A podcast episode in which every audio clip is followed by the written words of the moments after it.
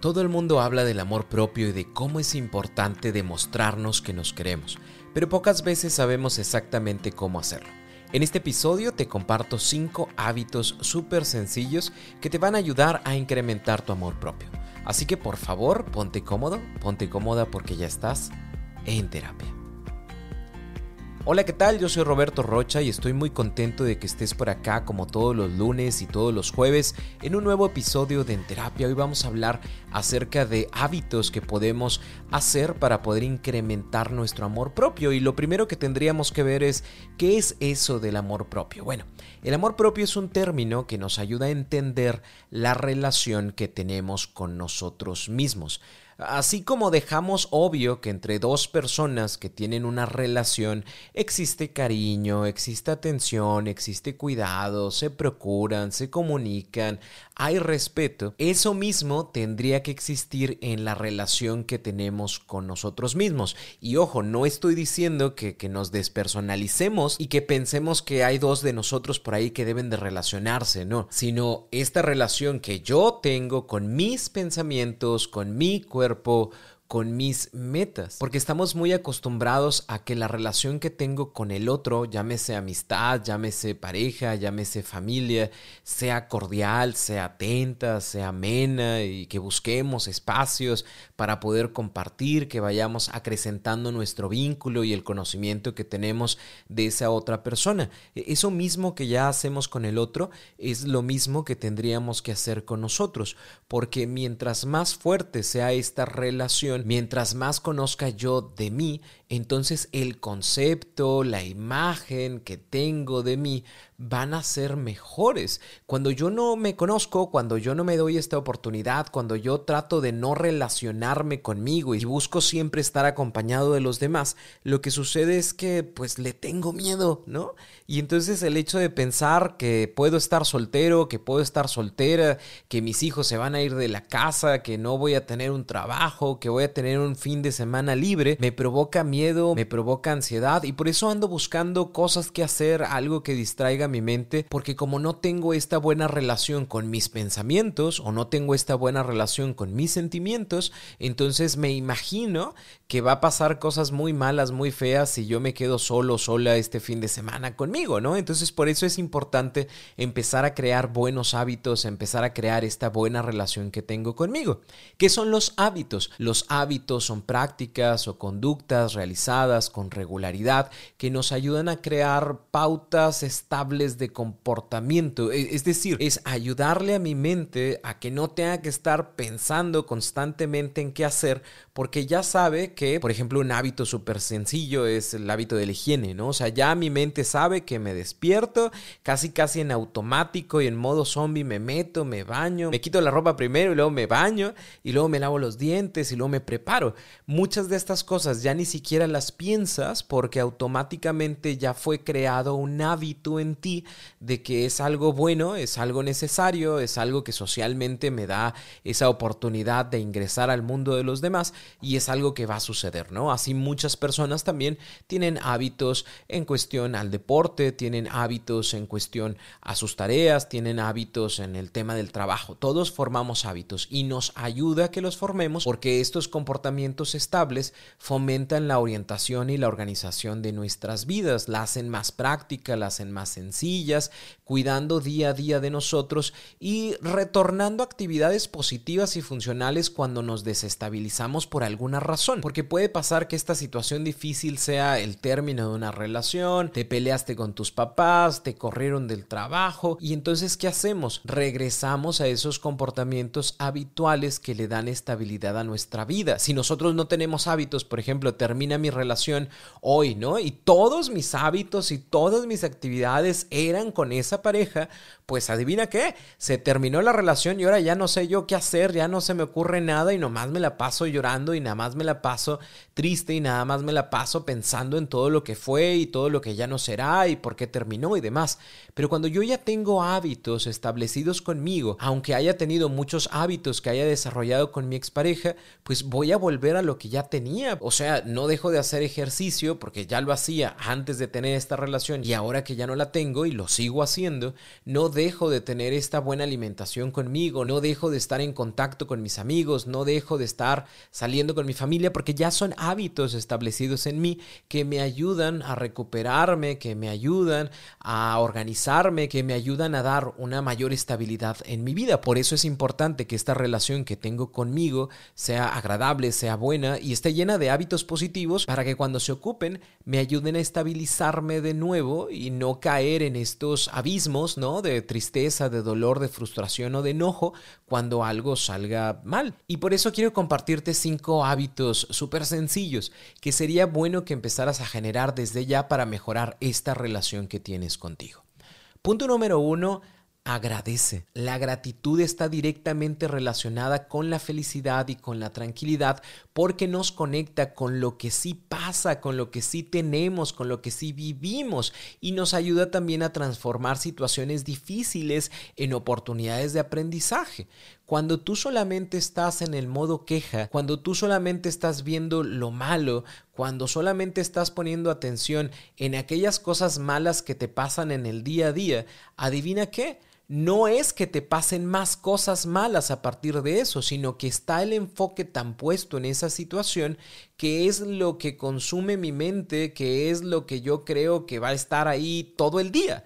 Pero cuando empezamos a agradecer, digamos que estas nubes empiezan a esfumarse, porque empiezo a ser consciente que hay situaciones en mi vida, que hay condiciones, que hay personas que le hacen bien. Y puedo empezar el día agradeciendo por la salud, agradeciendo por la vida, agradeciendo porque hay un techo, agradeciendo porque tengo mi familia, agradeciendo porque tengo mis sentidos, no sé, agradeciendo. A quien a quien tú quieras, a la vida, al destino, al ser supremo de tu preferencia, pero agradece, agradece también a ti mismo por las cosas que haces, que puedes hacer, agradece también a los demás por lo que hacen en tu vida o por lo que te permiten aprender a través de su vida. Y probablemente estés pensando en este momento, bueno, yo, yo qué agradezco, o sea, yo no sé agradecer. Eh, te recomiendo que pienses en situaciones extraordinarias, inesperadas o cotidianas. Todos los días sucede algo algo, algo extraordinario pudiera llegar a pasar, ¿no? Algo, algo que no tenías en mente que llegara a suceder, algo completamente inesperado, algo que no sabías que podía suceder, pero sucede, o algo cotidiano, algo que sucede todos los días pero que no somos tan conscientes de que pasa o de que sucede. Yo te pudiera decir que todos los días yo agradezco la oportunidad que tengo de poder ir por mi hija al colegio y verla correr y verla saltar y que me abrace y que me diga papá. O sea, eso para mí es algo que de verdad agradezco. Tengo esa dicha, tengo esa bendición que cuando por alguna situación laboral no puedo hacerlo, verdaderamente lo extraño. Entonces reconozco que aunque es algo cotidiano, es algo importante y bueno en mi vida. Entonces, que sea algo cotidiano no significa que no podamos agradecerlo. No solamente nos vamos a ir con estas partes extraordinarias, sino empezar a tener este hábito de poder agradecer. Cuando lo quieres hacer, puedes hacerlo por la mañana, puedes hacerlo por la noche y puedes hacerlo en cualquier momento y circunstancia que suceda. Te reitero, esto va a ayudar muchísimo a tu felicidad, va a ayudar muchísimo a tu tranquilidad y te invito y te reto a que empieces a hacer este diario de gratitud porque vas a notar cómo tus días van a ser iguales, pero la percepción que tienes de ellos va a empezar a cambiar. Hábito número dos, conecta con alguien o con algo positivo nos vivimos quejando o vivimos al lado de personas que constantemente se quejan. Y esto va creando situaciones tensas que siempre están puestas en negativo. Ya es momento de salir de ahí o bien de desconectar con estas personas o con estas situaciones o con esas redes sociales. A veces también ciertas redes sociales están cargadas de negatividad. Date un descanso, date una distancia, porque el seguir en contacto con estas personas, con estas situaciones o con estas redes sociales te tensa, te mantiene en esta posición de defensa constante, pensando que ya me van a atacar, ya me van a decir, ya se va a quejar, ya se va a enojar. Date un tiempo, date un respiro o bien define que son personas que ya no deseas tener en tu vida. En algunas otras ocasiones, pues no lo podemos cambiar, no lo podemos modificar, pero sí puedo hacer un distanciamiento emocional con esa persona, entendiendo que lo que hace y lo que dice, pues probablemente esté basado en su experiencia mala, amarga y negativa de la vida, ¿no? Y en lugar de yo quejarme de ti, bueno, pues trataré de ser lo más compasivo, compasiva posible y desearé que te vaya bien, ¿no? Pero también voy a empezar a hacer mi distancia emocional porque, pues la verdad, no, no me ayuda o no me hace sentir bien. Pero importante también empezar a conectar con aquello positivo, que esto para cada uno de nosotros puede ser algo completamente diferente. Desde leer un libro, desde la música, desde entrar a un grupo de baile deportivo, religioso, etc. Hay que empezar a conectar con lo positivo que existe en ti a través de la terapia, de la meditación, de la familia, de los amigos. No sé qué sea para ti, pero empieza a conectar con eso, que sea funcional es lo importante. Si tú dices la oración, si tú dices la meditación, si tú dices el componer música, adelante. Si conecta con algo bueno, agradable y positivo para ti, bienvenido, te va a ayudar a que te sientas bien contigo y sobre todo a que generes también otras actividades que el día de mañana van a ser buenísimas si hay algún cambio, alguna situación difícil para ti en tu vida. Y para que esto sea más sencillo, ahorita que estés en algún lugar y puedas agarrar una pluma y una libreta, haz dos columnas, ¿no? Una, de qué es lo que me voy a desconectar o separar, que yo sé que en este momento me está haciendo daño. Probablemente durante esta semana voy a buscar separarme de estas situaciones. Voy a separarme o hacer una distancia de tiempo de mis redes sociales. O sea, estoy haciendo casi ocho horas diarias de redes sociales. Mira, ¿sabes qué? La voy a dejar en una. Oye, mira, ¿sabes qué? Esta semana no voy a ir a ver a mi comadre, a mi compadre, porque no, hombre, me carga de una energía bastante negativa. Oye, ¿sabes qué? Me voy a desconectar de cierto grupo de personas porque la verdad no me están aportando nada bueno, pero ahorita la cosa está como muy fuerte, está muy caliente, está muy dolorosa y ya no quiero saber de ese tipo de situaciones. Y en la otra columna lo que vas a notar es de qué te vas a conectar. Me voy a conectar con aquel juego de la infancia que me daba tranquilidad y quiero jugarlo. Me voy a conectar con esa meditación que escucho en YouTube. Me voy a conectar con ese libro que dejé y que yo creo que es bueno para mí, la verdad, me estaba sirviendo mucho. Me voy a conectar con mi familia porque hace tiempo que no tenemos una cena sin celulares. ¿Qué va a ser eso positivo que le voy a dar de alimento a mi vida, a mi cuerpo, a mi alma durante esta semana? Y de esta manera, pues ya tienes tú delimitado de qué te desconectas y a qué te vas a conectar. Hábito número 3, acostúmbrate a darte un gusto, a generar recompensas. Vivimos priorizando a los demás que pensamos muy poquito en nosotros. Hoy en día ¿qué necesitas tú? Un viaje, una comida, ropa, una caminata, un día de ejercicio, un día de tranquilidad. ¿Qué ocupas? ¿Qué necesitas? A lo mejor hay alguna clase para aprender algo nuevo que siempre has querido aprender, pintura, teatro, tocar un instrumento, tu desarrollo personal a través de un libro, un curso, un retiro. ¿Qué es eso que te apasiona? y que no has realizado. ¿Qué es eso que siempre dices, bueno, para después, bueno, ya se podrá, en algún momento llegará? No, ponlo en tu lista de prioridades, porque tú también necesitas y te mereces estar bien, porque te mereces darte ese gusto, porque trabajas, porque te esfuerzas y nadie más te va a valorar mejor que tú. Obviamente, sin dejar de ser responsables con nuestro tiempo, con nuestro dinero, con nuestras responsabilidades ya adquiridas, ¿no? Pero sin dejarnos tampoco en el último lugar. A veces ponemos primero a la pareja, a la familia, a los hijos, sin darnos cuenta que mientras yo mejor esté, pues mejor trato van a recibir de mí mis hijos, mi familia, mi pareja, mis hermanos, todos alrededor de mí van a estar mejor si yo también estoy bien. Y si yo me doy esa oportunidad de decir, mira, ¿sabes qué? Quiero hacer ese viaje, quiero aprender esto, quiero hacer ese curso, lo que tú desees lo que tú convengas que para ti te hace bien, sin importar si son unos zapatos, ¿no? O sea, a lo mejor podrá decir la gente, ay, son zapatos, no, pero a veces uno se compra esos zapatitos hermosos y bonitos y hasta diferente se siente con uno mismo, porque es el resultado del esfuerzo y porque también es, es ese gusto, es ese me preocupo por mí, me procuro y me doy esos apapachos cariñosos y amorosos que se ocupan y se necesitan, así como te preocupas por regalarle a tu pareja, así preocúpate por tener estos detalles para ti. No te olvides ni te dejes en último lugar. Ya estamos haciendo muchas listas, así que haz otra lista. ¿Cuáles son esas tres cositas que yo quiero darme, ofrecerme durante este mes? Sabes, me he esforzado mucho durante este mes en mis estudios y mi trabajo y la verdad es que tengo muchas ganas de darme ese gusto de salir con mis amigos. Tengo muchas ganas de darme ese gusto del domingo quedarme a dormir hasta que el cuerpo diga ya no más. Tengo muchas ganas de, de, darme ese gusto de irme a hacer ejercicio. A la bicicleta, hace mucho que no voy a la bicicleta, fíjate, quiero hacer eso.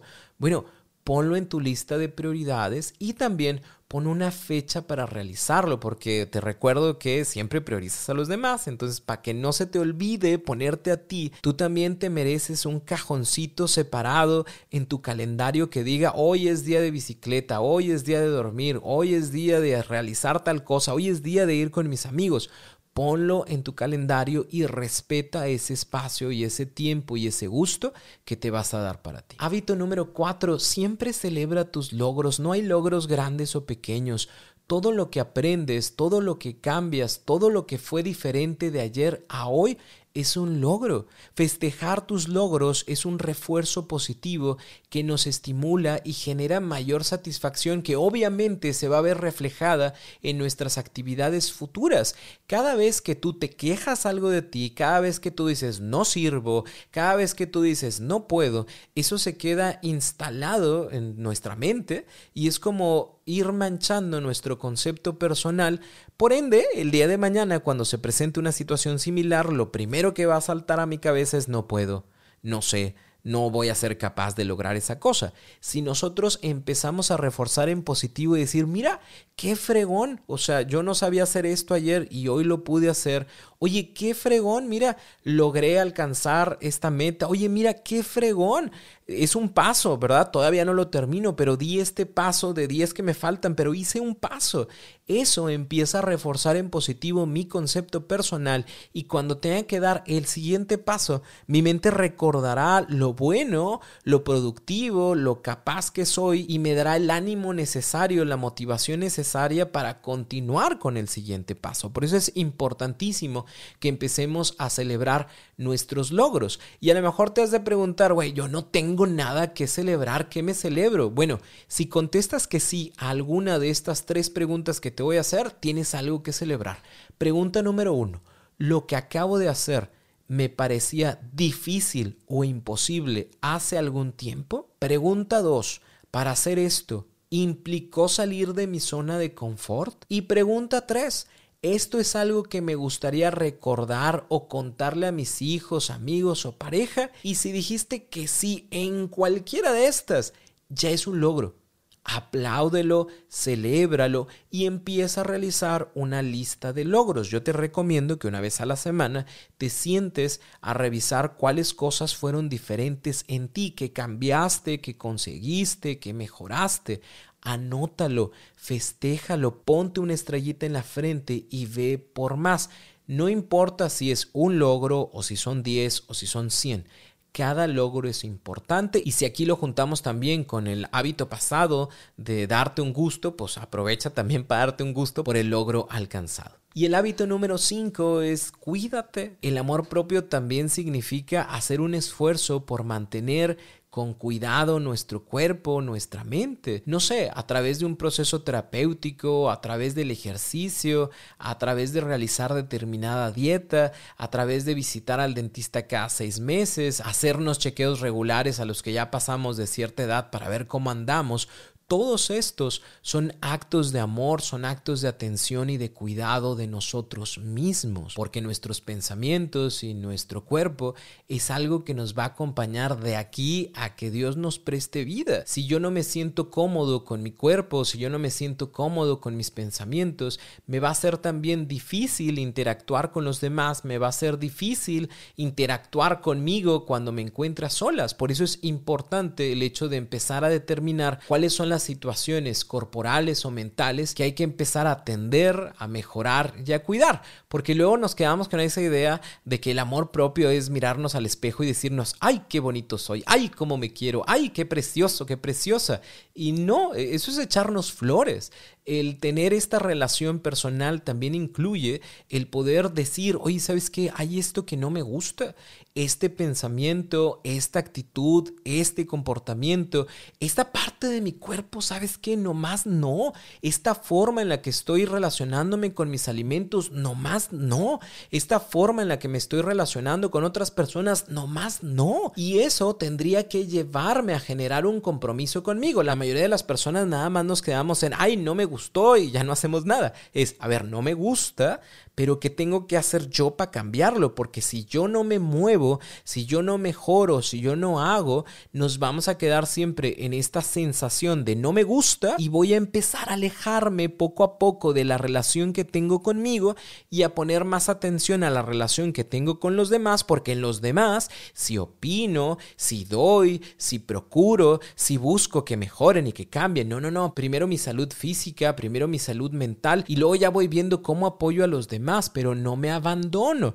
A veces hay situaciones difíciles de enfermedades de otras personas y te entiendo que ahorita yo no estoy en la lista de prioridades. Sin embargo, por eso desde antes me cuido, me procuro, estoy al pendiente de mi salud, estoy al pendiente de mis pensamientos para que cuando yo no sea prioridad, porque ahorita la abuela, porque ahorita un hijo, porque ahorita mi pareja, porque el desempleo, lo que tú quieras, yo ya tengo un trabajo anterior realizado conmigo mismo y esto obviamente me ayuda a amortiguar el conflicto o el problema que pudiera llegar a tener. Entonces, nuestra salud mental, nuestra salud física es completamente importante. Y otro punto importante para tomar en cuenta es el cuidado que todos debemos seguir con el tema del COVID-19.